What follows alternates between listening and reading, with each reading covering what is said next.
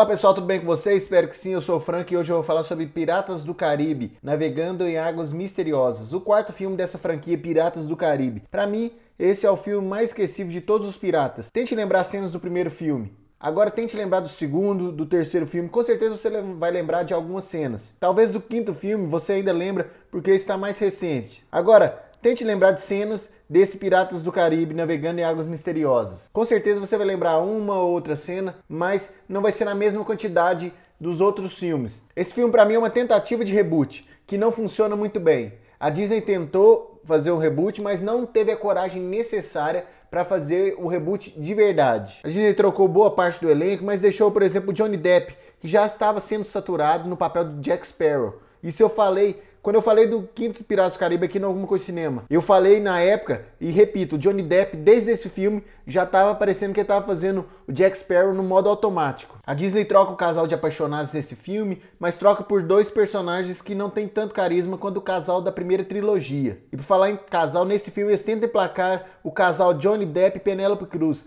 E eu achei bem raso, para mim não funcionou essa química entre os dois personagens desses dois atores que são um ator muito bom e uma atriz muito boa. Piratas do Caribe 4 tem efeitos especiais tão bons quanto de toda a franquia. Mas eu venho falando isso aqui no Alguma Coisa Cinema, que é o seguinte, não só de efeito vive um filme, o filme precisa de ter mais. E esse Piratas do Caribe 4 falta esse mais. E você, o que achou de Piratas do Caribe navegando em águas misteriosas? É o melhor filme de toda a franquia Piratas do Caribe para você? Ou também não é o melhor filme? Deixe seus comentários nas redes sociais do Alguma Coisa Cinema. Nos vemos na próxima, sempre de segunda a sexta, às 7 horas da noite, aqui no Alguma Coisa Cinema. É isso, um abraço, até a próxima e fui!